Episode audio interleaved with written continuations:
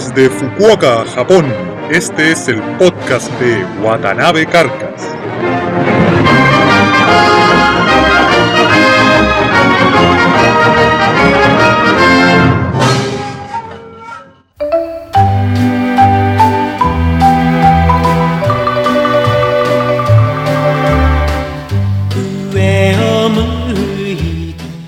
Hola amigos, bienvenidos a un nuevo episodio del podcast de Watanabe Carca. Para esta semana he preparado un episodio al cual he denominado Relaciones Interpersonales. Para prepararlo he estado pensando eh, toda esta semana, desde la última vez que hice un podcast, he estado pensando lo que me ha tocado vivir, cómo ha sido la forma de contactarme, relacionarme, convivir con los japoneses. Y he estado pensando todo lo que me ha ocurrido o todo lo que he visto desde que llegué en el año 2003, he hecho algunas notas sobre las cuales quería reflexionar, sobre las cuales quería hacer comentarios y sobre las cuales en el fondo vamos a basar el episodio de hoy. Como ya bien les dije antes, relaciones interpersonales. Como ya he mencionado en otras ocasiones, yo soy diseñador gráfico, con una especialidad en comunicación visual. Tiene alguna relación, pero claramente no soy ni sociólogo, ni antropólogo, ni psicólogo, por lo tanto no podría hacer un estudio acabado sobre lo que voy a afirmar o lo que voy a decir. Pero creo no equivocarme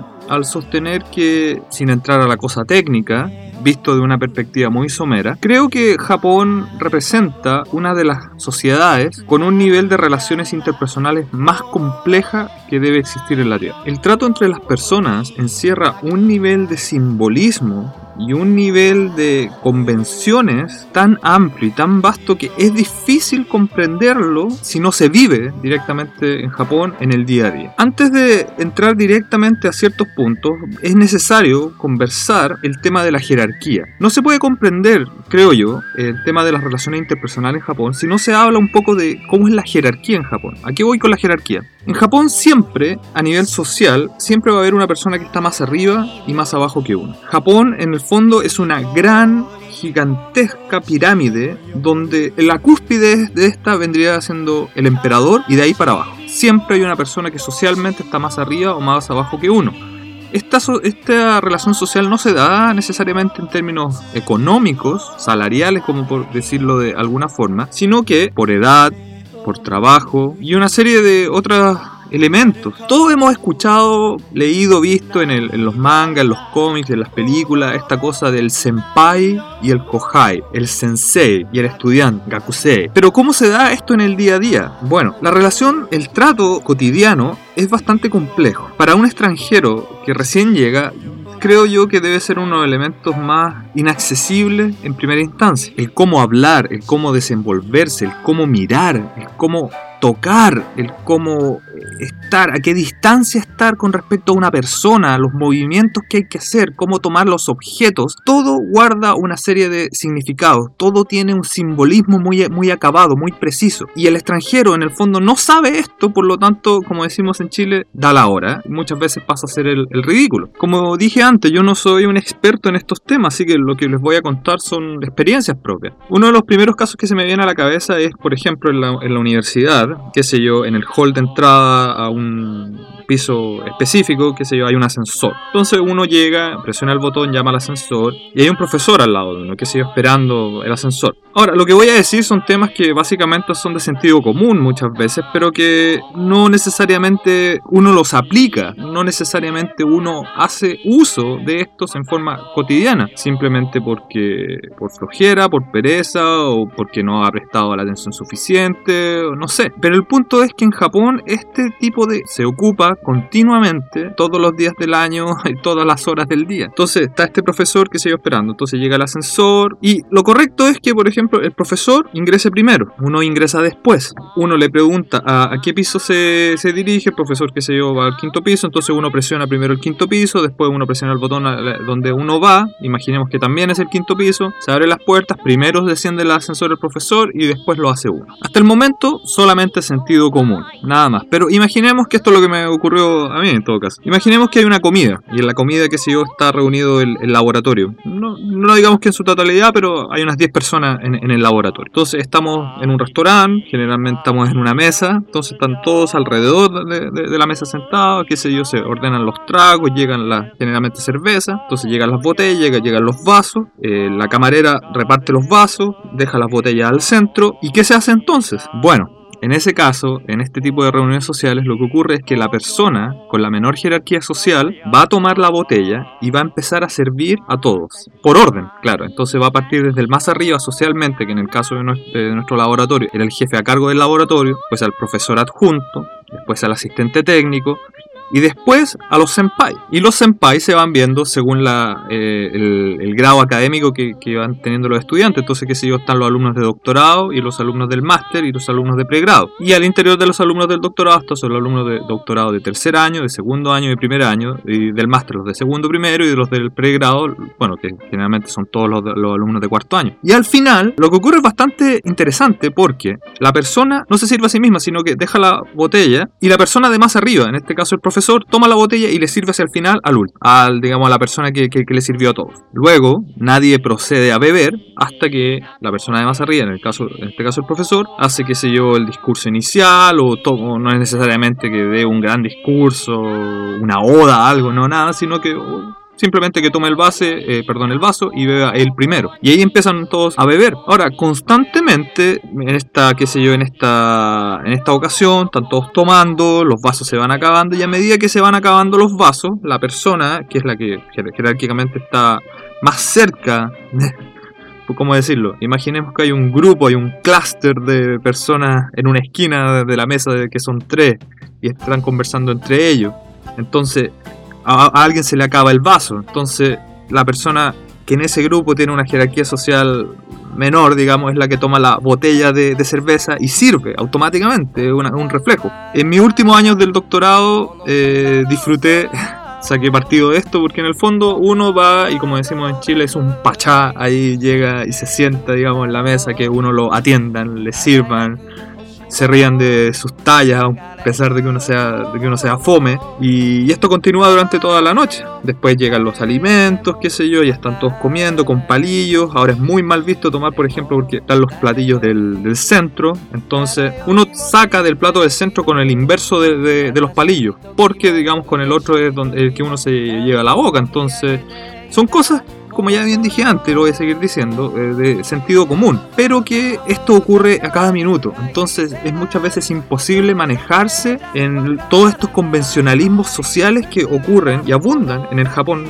tanto antiguo como en el contemporáneo, y me, imagino que seguirá ocurriendo por el resto de los días. ¿no? Este asunto de las jerarquías sociales, yo diría que uno de los puntos más complejos de manejar es el tema idiomático. Fundamentalmente no, no porque sea el japonés, bueno, el japonés de por sí ya es difícil y eso es un tema que vamos a tratar en otro episodio, vamos a hablar nada más que del japonés como idioma, pero eh, en términos de relaciones interpersonales, porque en el japonés, en el fondo, existen tres niveles de ocupar el lenguaje. Está el nivel informal, está el nivel formal y el nivel honorífico. Entonces, por ejemplo, tomemos un verbo, que sé yo, el verbo comer. Comer en japonés, taberu. Entonces está taberu, que es la forma infinitiva, pero que también es la forma eh, perdón, informal, más, que es la forma formal, y meshiagaru, que es la forma honorífica. Entonces, no sé si se dieron cuenta que de la forma formal a la forma honorífica cambió el verbo completo, no es que cambie la raíz, como en el caso de taberu y tabemas, que ocupan la misma raíz, el mismo kanji, taberu, sino que imagínense que pasó a ser Mesiagaru, o sea, es una forma morfológica completamente diferente, o sea, es un verbo, es una palabra diferente. Entonces, imagínense como que en español existiera el verbo comer y existiera para comer, pero en forma honorífica, el verbo nanquequear, que es una, una tontera, una palabra que acabo de inventar. Entonces, uno no dice comer, dice nanquequear para la forma honorífica del comer, y eso solo, y eso uno lo tiene que manejar. Entonces, cuando uno le dice a un profesor o a una persona socialmente más arriba, donde uno quiere ser muy eh, educado. Entonces, en español uno le diría, eh, por favor, sírvase, o sería usted tan amable de servirse, o, empieza a, rellenar palabras, porque en el fondo el español, la forma, no, nosotros no, tenemos una forma honorífica, sino que el español es, es un idioma aglutinante, que en el fondo le va agregando cosas o le, va agregando elementos morfológicos a, las palabras y las va haciendo más complejas en el fondo. Y así se van determinando los significados. Entonces uno le dice, por favor, ¿sería usted amable de proceder a servirse y bla, bla, bla, bla?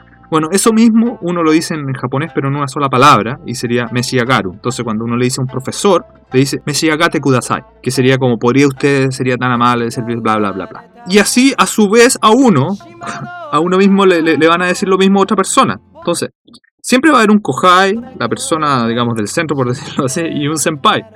En el fondo, claro, el senpai tiene su kohai, pero a su vez ese senpai tiene otro senpai más arriba pero el de más arriba le va a decir Kohai al de más abajo. Y las relaciones entre las personas también se van a determinar de, esa forma. Entonces, la forma, por ejemplo, cuando yo estaba en mi tercer año del doctorado, la forma con la que yo conversaba con los alumnos del máster es diferente a la forma con la que yo converso con mis colegas y es muy diferente a la forma que yo ocupo para relacionarme con mis profesores. Es muy diferente no solo en la forma de, conversar, eh, en la parte fonética, sino que en la parte de, ¿cómo decirlo?, en la gestualidad del lenguaje. O sea, a qué distancia converso desde la persona, si estoy a más o menos centímetros. Esta famosa reverencia que uno ve en, todas partes, donde los japoneses siempre se están agachando la cabeza, están haciendo una, una, reverencia. Hay una vez vi, un manual que está no normado, pero generalmente, y a cuántos grados, pero generalmente si uno agacha la cabeza es una reverencia, unos 5 grados, qué sé yo, para una persona con un nivel que no es tan distante y es más que nada por una cortesía. Y ahí hacia arriba. Entonces uno llega a ver, por ejemplo, que uno ve los diplomáticos, por ejemplo, cuando presentan sus credenciales al emperador, hacen una reverencia de prácticamente 40 grados. Entonces, a más o menos grado es el nivel de importancia. Entonces, todo esto es este pequeño eh, elemento de cómo tomé el vaso si yo estaba conversando con esta otra persona, si lo tomé con la izquierda o con la derecha, si entré primero o no al ascensor, si hablé o más menos más fuerte, quién dejó a quién hablar primero, con qué mano tomé los palillos, con qué parte de los palillos tomé la mano, si voy a tomar un taxi, quién se sube primero, quién se baja después, eh, quién paga, quién no paga, si, se puede pedir dinero o no, eh, si me subo a un bus el, el, ceder el asiento, no ceder el asiento, ir a ver una película al cine, con qué mano uno está pagando, cómo recibe el dinero, todas estas cosas, imagínense esto mismo, pero cada segundo, cada minuto del día denota jerarquía, denota relaciones entre las personas, denota un estatus social. Y esto en el fondo, claro, es complicado para el extranjero porque el extranjero no está acostumbrado a esto. Para los japoneses, probablemente cuando me escuchan a mí porque muchas veces yo he conversado con los japoneses esto mismo, lo mismo que le estoy diciendo, y ellos se ríen, y se ríen porque esto ya lo tienen, qué sé yo, inculcado, ellos nacen en esta, en esta sociedad, entonces todos estos elementos para ellos son reflejos, son acciones que son inherentes, son per se, claro, nosotros los japoneses, los, perdón, los extranjeros que venimos a Japón tenemos que aprender todo esto, para ellos es natural, entonces muchas veces no reparan en ciertas conductas, ah, claro, uno hace esto. ¿Y por qué será que uno hace esto? No sé, uno simplemente siendo japonés lo, lo hace, para nosotros no. Y el problema es que las relaciones interpersonales en Japón de partida están medidas por esta jerarquía que estoy haciendo mención. Moviéndonos dentro del mismo tema y ya avanzando, Hablemos un poco de, de, este tema de las relaciones interpersonales, qué pasa con el contacto o ya cuando uno entabla cierta relación con, alguna persona. No estoy hablando en términos sentimentales, sino uno conversa con alguien, uno tiene un conocido ahí o le, presentan a alguien. La primera gran impresión que uno tiene es el extremo trato de cortesía que tienen los japoneses. Se dice, se habla mucho que los japoneses son altamente corteses, pero a la vez son fríos. Y sí, es verdad. Los japoneses más que fríos yo diría que son reservados. Para mi gusto, y es una, una analogía que siempre hago, un comentario más que nada que siempre hago, es que los japoneses siempre tienen una máscara que es tremendamente impenetrable. Uno no sabe realmente si los japoneses están diciendo lo que están sintiendo o no. Y esto pasa en todo tipo de ambiente. Evidentemente, qué sé yo, si uno va a un, shopping mall, qué sé yo, el trabajador, que sé, eh, ahí el vendedor va a ser extremadamente cortés con uno y le va a sonreír en todo. Y eso es porque parte de su trabajo. Pero con las otras personas ocurre exactamente lo mismo. Entonces es tremendamente difícil el saber si un japonés realmente está diciendo lo que está sintiendo. Entonces probablemente muchas veces yo he tenido tratos con ellos se ríen, son muy amables y probablemente ellos estén pensando, este maldito extranjero desgraciado, ¿por qué no se va? Una que no le entiendo y lo otro que no sé, que, me molesta esta actitud, pero ya, sin embargo le tengo que sonreír. Es probable que estén pensando eso, pero uno jamás se va a dar cuenta de esto. Bueno, Este jamás, evidentemente, en, todo tipo de, de lugares, en todo tipo de situaciones, en todo tipo de sociedades hay excepciones. Lo que estoy hablando es lo que ocurre en términos generales. Entonces es muy difícil detectar este tema de los sentimientos. Ver los sentimientos reflejados en las caras de, las personas es tremendamente complicado. Yo, creo que ocurre un poco este asunto de, Pagliacci, esta famosa ópera de Ruggiero León Cavallo, el payaso que a pesar de, sus emociones, de a pesar de tener una congoja terrible, tiene que reír, pero que por dentro está llorando. Es probablemente que esto ocurra todos los días eh, con todas las personas en Japón. Es muy difícil entenderlo a ello. Y esto es lo que muchas veces el extranjero no entiende y lo, le llama hipocresía. No, el japonés no es que sea hipócrita, no es que esté mintiendo, simplemente nos está mostrando lo que es simple, es una forma, es un, prisma un tanto diferente de entender este concepto de la mentira en las relaciones interpersonales. Además, yo creo que personalmente el japonés en sí no es una persona fría, lo que pasa es que la exacerbación de esos sentimientos está reservada para otros momentos y otras ocasiones. O sea, todos hemos visto, en especial los fanáticos, ¿no? qué sé yo, un manga, alguna película, cómo ellos logran representar la gran plétora de emociones que el ser humano tiene con ciertos rasgos, con ciertos trazos en los ojos. Entonces, claro, una, una sociedad fría no, no podría hacer eso. Lo que pasa es que los japoneses, claro, no lo dejan para el día a día. Pero ellos sí tienen una exacerbación de los sentimientos, pero una exacerbación de los sentimientos que ocurre de una manera mucho más simbólica, mucho más acabada para otras ocasiones. O sea, el ocupar los sentimientos más profundos no es para el día a día, es como hay un concepto en Japón que se, que, mucha, que, se, ocupa mucho, que es el mottainai, que otra, otra alguna ocasión vamos a hablar de eso, pero en el fondo es como, es una pérdida. ¿Para qué? O sea, eh, qué, qué, lástima, es una pérdida. Entonces, porque en el fondo conlleva un esfuerzo también en demostrar mucho los sentimientos. Entonces, ¿para qué ocuparlo en el día a día? Esto hay que dejarlo para ocasiones especiales. Entonces ahí vemos grandes obras maestras que se en el arte japonés cargados de un sentimiento que es difícil encontrar probablemente incluso en otras culturas, en otras sociedades, pero sin embargo ellos son capaces de manejarlo. Entonces uno no logra concebir esa dualidad de que por un lado uno los ve y son altamente fríos, son muy distantes, pero por otro lado pueden tener esta representación casi mágica de los sentimientos. En este sentido, por ejemplo, no sé, yo me encanta el cine, entonces yo lo recomendaría ver, por ejemplo, una película que se llama La Mujer de Arena, o el Imperio de las Pasiones de Nagisa Oshima. Y ahí van a poder ver el manejo maestral de lo que significan los sentimientos y cómo representarlo en cámara. Esto no lo podría hacer una sociedad si per se fuera fría. Ahora, esta frialdad no es solamente, no la he vivido yo solamente por el hecho de ser extranjero. Es complicado tener amigos en Japón. Una, bueno, por un tema idiomático, ya salvando eso ya eh, ayuda bastante. Sino que incluso en las relaciones entre ellos, eh, el tema de la amistad es, complicado. O sea, es complicado tener, por ejemplo, lo que nosotros decimos en Chile, el yun, paño de lágrimas, la, persona donde uno le tiene la confianza tal que le cuenta todo, pero completamente todo, que se abre completamente y desde lo más profundo del alma uno le dice ciertas cosas porque no sé, uno necesita desahogarse a veces o se le pasó la mano con el, alcohol, qué sé yo, todas estas cosas influyen. Es complicado, en Japón hay relaciones de amigos de años, décadas, sin embargo son dos personas que no se conocen uno al otro más allá de las conversaciones triviales del día a día. Ahora, como ya bien dije antes, si bien estas relaciones y Japón como cultura, una sociedad completamente simbólica, claro, en estas conversaciones triviales el japonés logra sacar el simbolismo o la connotación, la cosa semántica la logra extraer de estas conversaciones triviales. Entonces, claro, lo que nosotros los latinos, como una cultura mucho más cálida, bueno,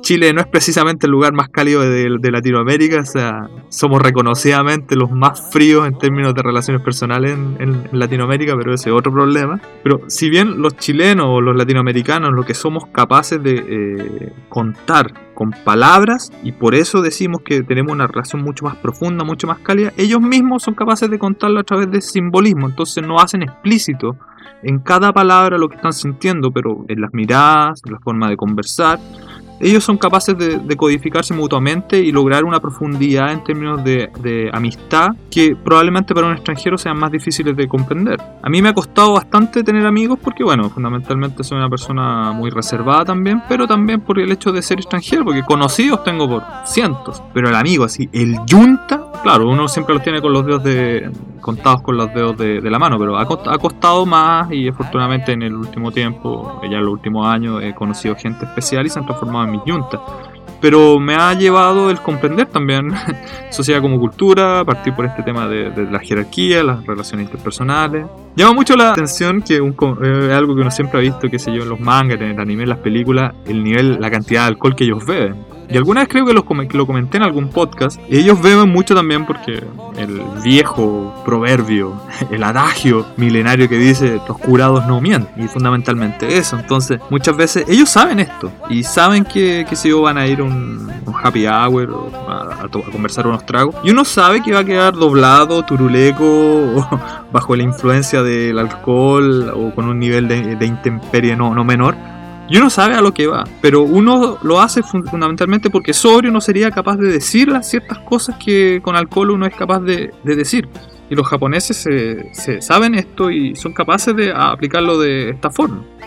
Siguiendo con, el tema de las relaciones interpersonales, si bien esto no es interpersonal, sino son es una cosa más personal, no mía, sino a nivel individual me refiero, me gustaría conversar de algo que probablemente algunos ya hayan escuchado, tengan conocimiento, que como fenómeno social no, no, deja de ser interesante, por eso lo quiero conversar, que es el tema de los hikikomori, que en el fondo es lo que nosotros llamaríamos como ermitaño, pero no es el ermitaño que vive en las montañas, en una cueva, con larga barba, alimentándose de las fresas silvestres. No, el hikikomori es eh, la persona que vive, que en un departamento en el centro de, la ciudad y que no sale nunca y que en el fondo tiene una condición patológica a nivel mental. Esta condición le impide el formar cualquier tipo de relación social con su entorno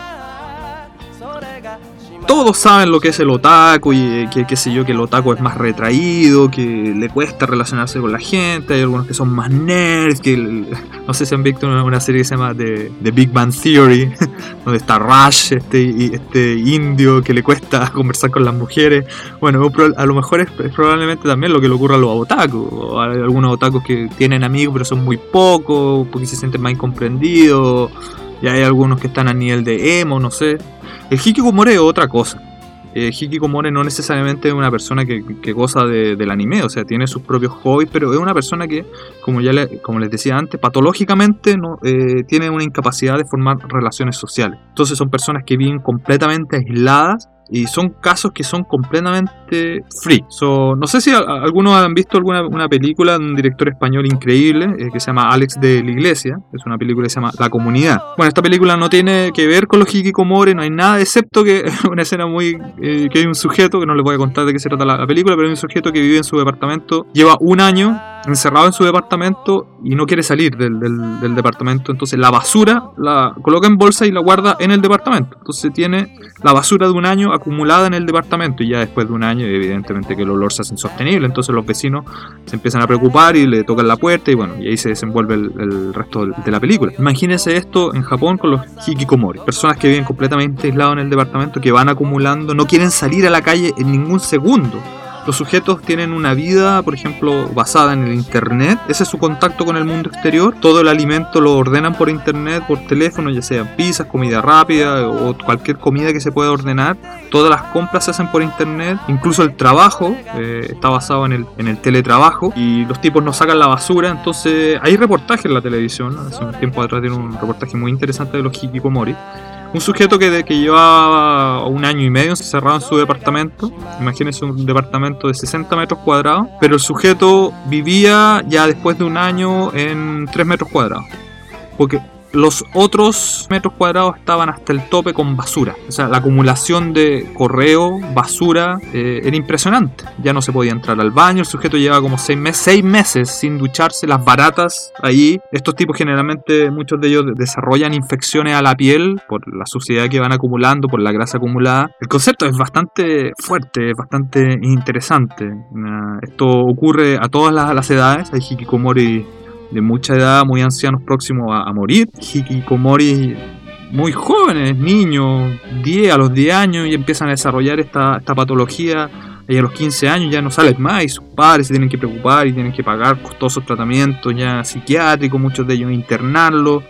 Y esto es un tema que es muy común en Japón, o sea, el hikikomori no es una cosa que ocurra aislada. Todos sabemos en Japón lo que es un hikikomori, todos hemos visto alguna vez un, hikikomori en la calle, las pocas veces que, que, salen. Y ahora en estos hikikomori hay distintas variaciones también, porque una cosa es el hikikomori que está al estilo ermitaño, que no sale nunca, y hay otros que tiene ciertos comportamientos que son bastante extraños, que como decía antes, esta patología de la imposibilidad de generar relación interpersonal, entonces muchos de ellos suplen esta falta de relaciones interpersonales con seres humanos, la hacen con personajes virtuales o objetos inanimados.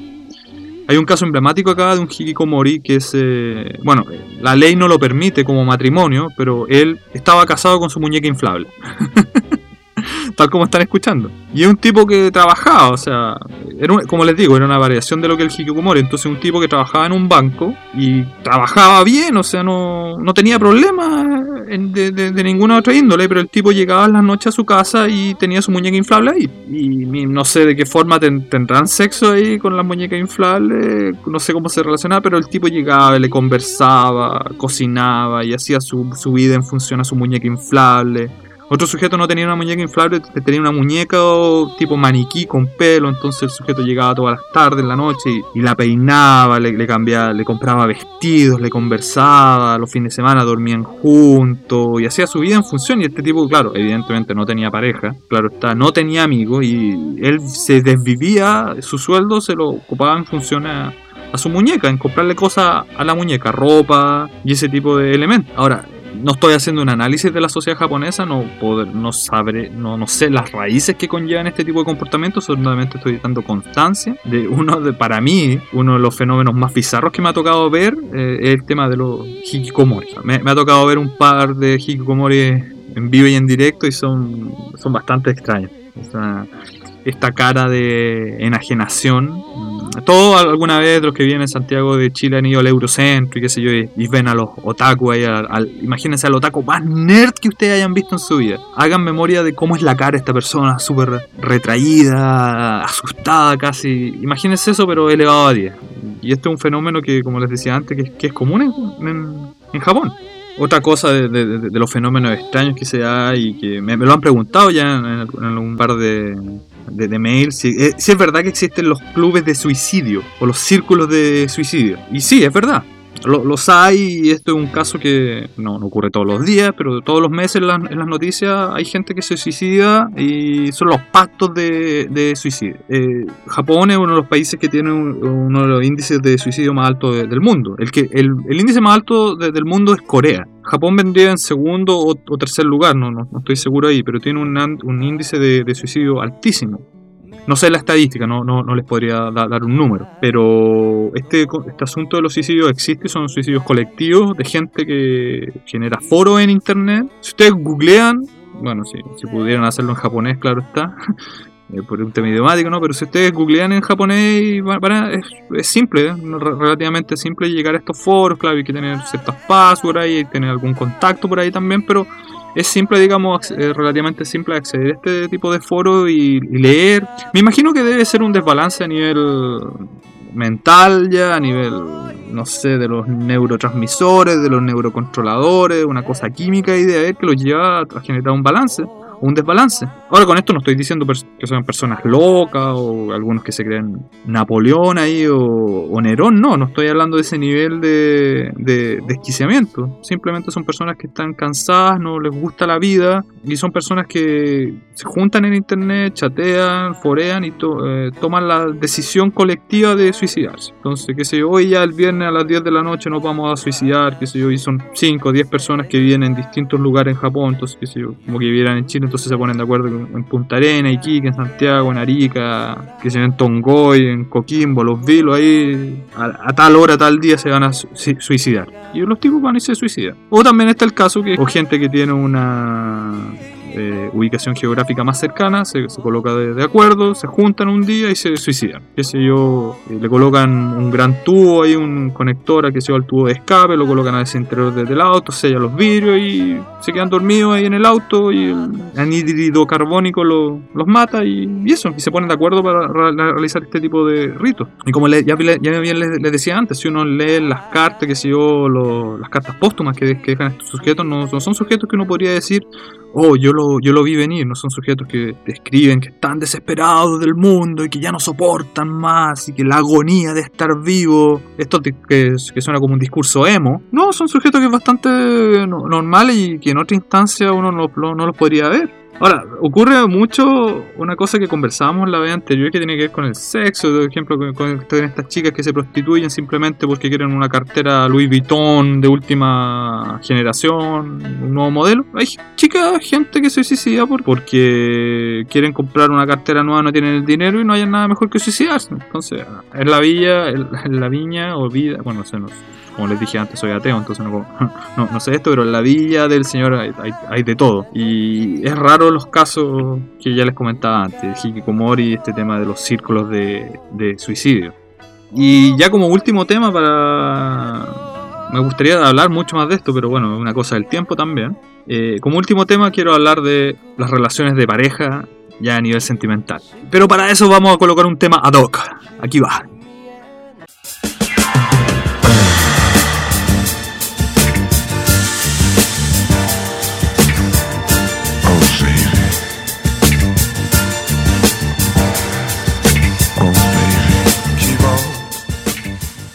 Con esto me puedo inspirar ahí, dijo, dijo el cachero Las Pampas. Claro. Bueno, el tema de las relaciones de, pareja es bastante especial. Y sin querer hacer un análisis técnico de esto, como les digo, todo lo que estoy hablando en este programa es fundamentalmente lo que he visto o vivo en el día a día. En las relaciones de, de pareja, una de las cosas que llama más la atención desde mi óptica, es el nivel de, ¿cómo decirlo? Es complicado expresarse. Lo voy a decir tal, como se me viene. Lo troglodita que son ellos. O sea, los hombres en, las relaciones de pareja. No, no, no me explico cómo pueden ser tan trogloditas. ¿Y a qué voy? Por ejemplo, eh, es una cosa que ya es, una, un convencionalismo, es una cosa de cortesía, me imagino a nivel latinoamericano o a nivel, no sé si mundial, ¿ah? claramente que no lo es, pero, pero a ver, una cosa muy simple, que si yo, va una pareja, que, ni, que a lo mejor no son no son novios, no son pololos como decimos en Chile, son una pareja, un hombre y una mujer, van caminando, van a entrar a un, qué sé yo, una tienda, hay una, puerta, hay una puerta, entonces el hombre pasa primero, qué sé yo, abre la puerta, deja la puerta abierta para que la mujer pase, y después el hombre después la cierra, es una cosa, una cortesía. En Japón eso es como súper poco común.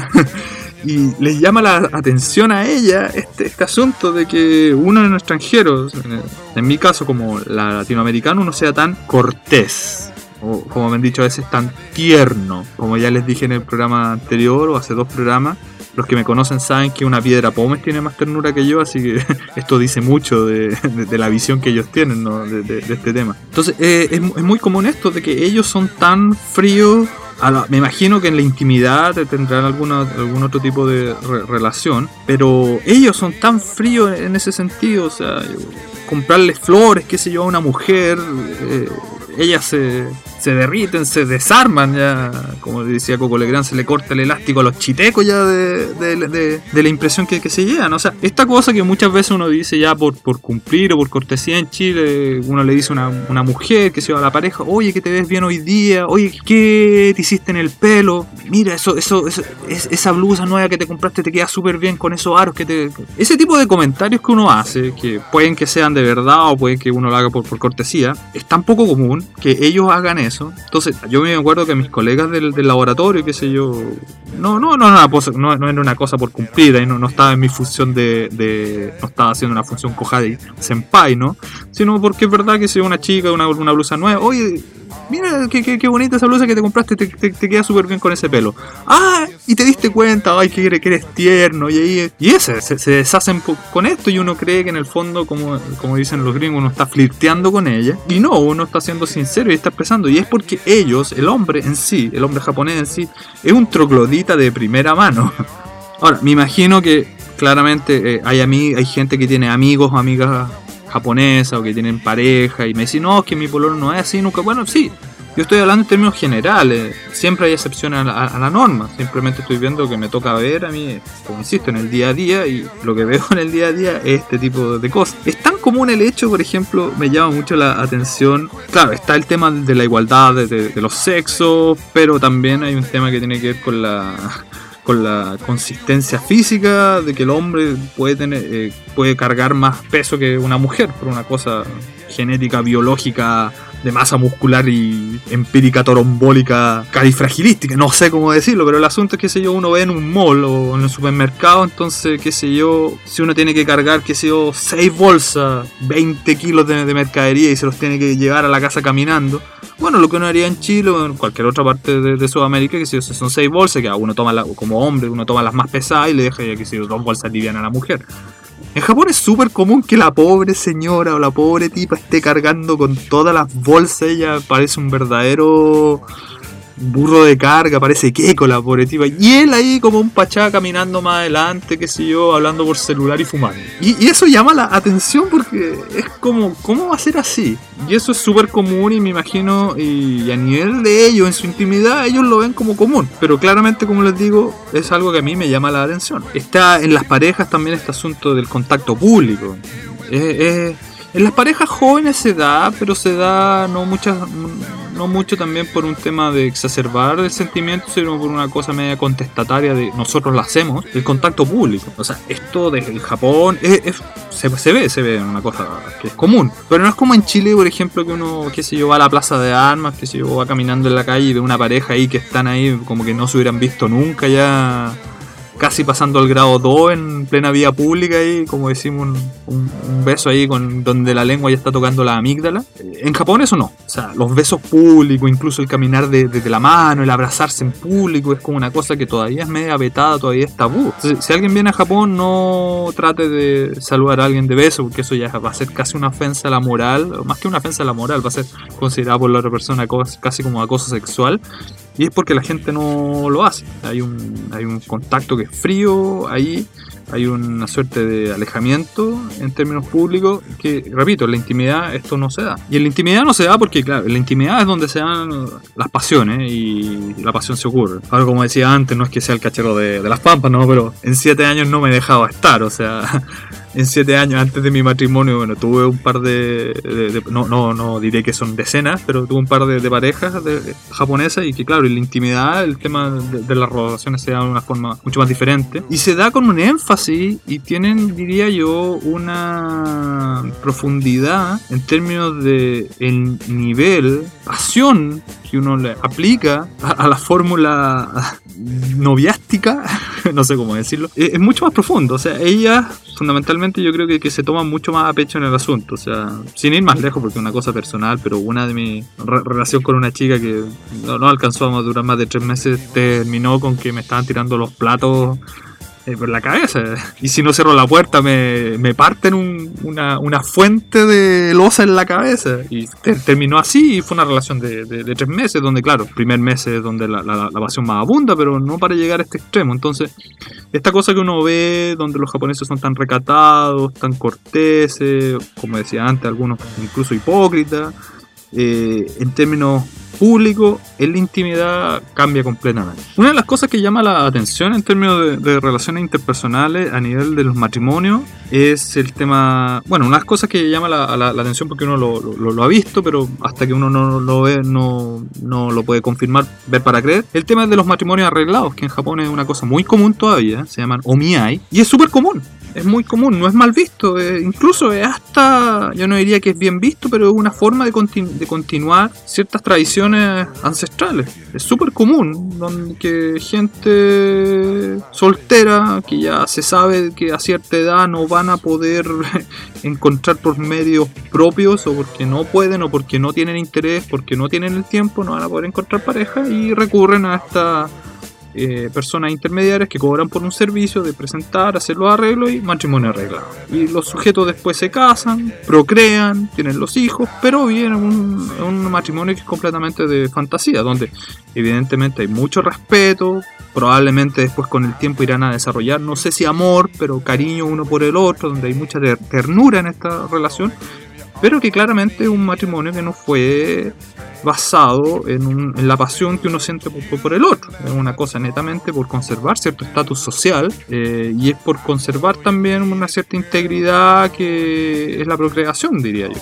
También está, por ejemplo, el tema de la vida sexual de los matrimonios. No, no, no es mi caso, ¿ah? Cachero las pompas nuevamente. No, pero el, tema de la, vida sexual de los, de los, matrimonios es bastante interesante. No, no, no es porque sea interesante verlo, para eso bueno, uno puede ir a cualquier videoclub y arrendar películas para eso, ¿no? Sino que es muy común que en, Japón, de hecho, hay un estudio que dice que la, vida sexual de los japoneses es una de las más bajas del planeta. O sea, hay sujetos que se casan, qué sé yo, tienen su luna de miel ahí, hacen pedazo el catre, qué sé yo, en la luna de miel, qué sé yo, un par de meses posteriores. Ya al año de matrimonio ya no tienen, qué sé yo, sexo una vez al mes, y a los 5 años ya no tienen nunca más. Y hay gente que lleva, qué sé yo, 20 años, 30 años sin tener sexo y viven juntos y son matrimonios y se quieren, se aman uno al otro, pero el sexo no es una cosa que sea inherente. Ah, yo personalmente creo que es una de las necesidades básicas del ser humano, pero bueno, ahí cada uno con lo suyo, ¿no? Y así es como lo, llevan eso. Y esto conlleva también un poco lo que conversamos uno de los programas anteriores. Es súper común, qué sé yo, que hay un matrimonio que llevan, qué sé yo, 20 años de matrimonio. De esos 20 años, 15 años que ya no tienen sexo. Pero el sujeto todos los fines de semana, que se yo los viernes en la noche, después de, la pega, se va a un, a un, burdel y se lleva una prostituta a la cama. Y muchas veces la esposa sabe esto y no es motivo de... Me imagino que no es motivo de, orgullo, claro está, pero no es motivo de quiebre matrimonial ni, ni nada. Es simplemente porque la esposa asume que el cariño, el amor y la pasión no sé si la pasión, pero el cariño, el amor y la ternura se la lleva a ellos. Y el resto de los instintos bajos, que insisto, para mí son instintos básicos, se los lleva a otra persona. Y si él está bien y esto en el fondo contribuye a la estabilidad del matrimonio, que no que ese no sea el tema que genere el quiebre en el matrimonio, bueno, todo queda bien. Y así es como se relacionan ellos. No sé si será posible para que una cultura como la, latinoamericana esto se, entienda, pero así es como ocurren estas cosas acá. Uf, ya, ya, ya, ya me estoy pasando en el tema, en, el tiempo, me encantaría seguir hablando, porque yo creo que el tema de las relaciones interpersonales es un tema muy apasionante, pero bueno, y ustedes ya se dieron cuenta que estoy hablando a mil por hora, y es porque quiero decir mucho y el tiempo no, no va más. Pero bueno, eh, vamos a tener que dejar esto para alguna otra ocasión. Me gustaría referirme a otros temas, qué sé yo, como el, a uno que yo le que un tema que, yo denomino el americano de llavero, que esta compulsión que siente muchas jovencillas a tener un pololo, un novio americano, por una suerte de estatus social más que por, por sentimiento, de poder, para poder sacarlo a pasear y mostrarlo, ¿no? Eh, me gustaría hablar de otras cosas que son más anexas, que no tienen que ver con las relaciones personales, pero que tienen que ver, qué sé yo, con el, por ejemplo, con el crimen, o con la, qué sé yo, con la condición social, qué sé yo, por el tema universitario, que alguna creo que lo conversamos. Eh, y me gustaría conversar con otro tema que tiene que ver ya más que nada con la humanidad de, los japoneses, pero lo vamos a tener que dejar para otra ocasión. Bueno, estamos llegando hacia el final, les voy a recordar mi mail, WC, yo digo W para la W. Para que no se siga, porque ya me, ha llegado mail de gente que al decimocuarto intento le, apuntaron, pero wc.podcast.me.com wc.podcast.me.com Por favor, mándenme sus preguntas, sus dudas, sus sugerencias, sus consultas. Todo en su tiempo será contestado. No sé si por mail, pero por lo menos a través de, del podcast. Y ya para la otra semana les voy a dejar el tema como sorpresa como siempre, pero eh, voy a, en el fondo voy a dedicar tiempo a responder preguntas. Con eso los dejo hasta ahí. Y sigan disfrutando el programa, sigan divulgándolo, insisto, quiero su feedback y bueno, que disfruten y nos vemos la próxima semana. Chao.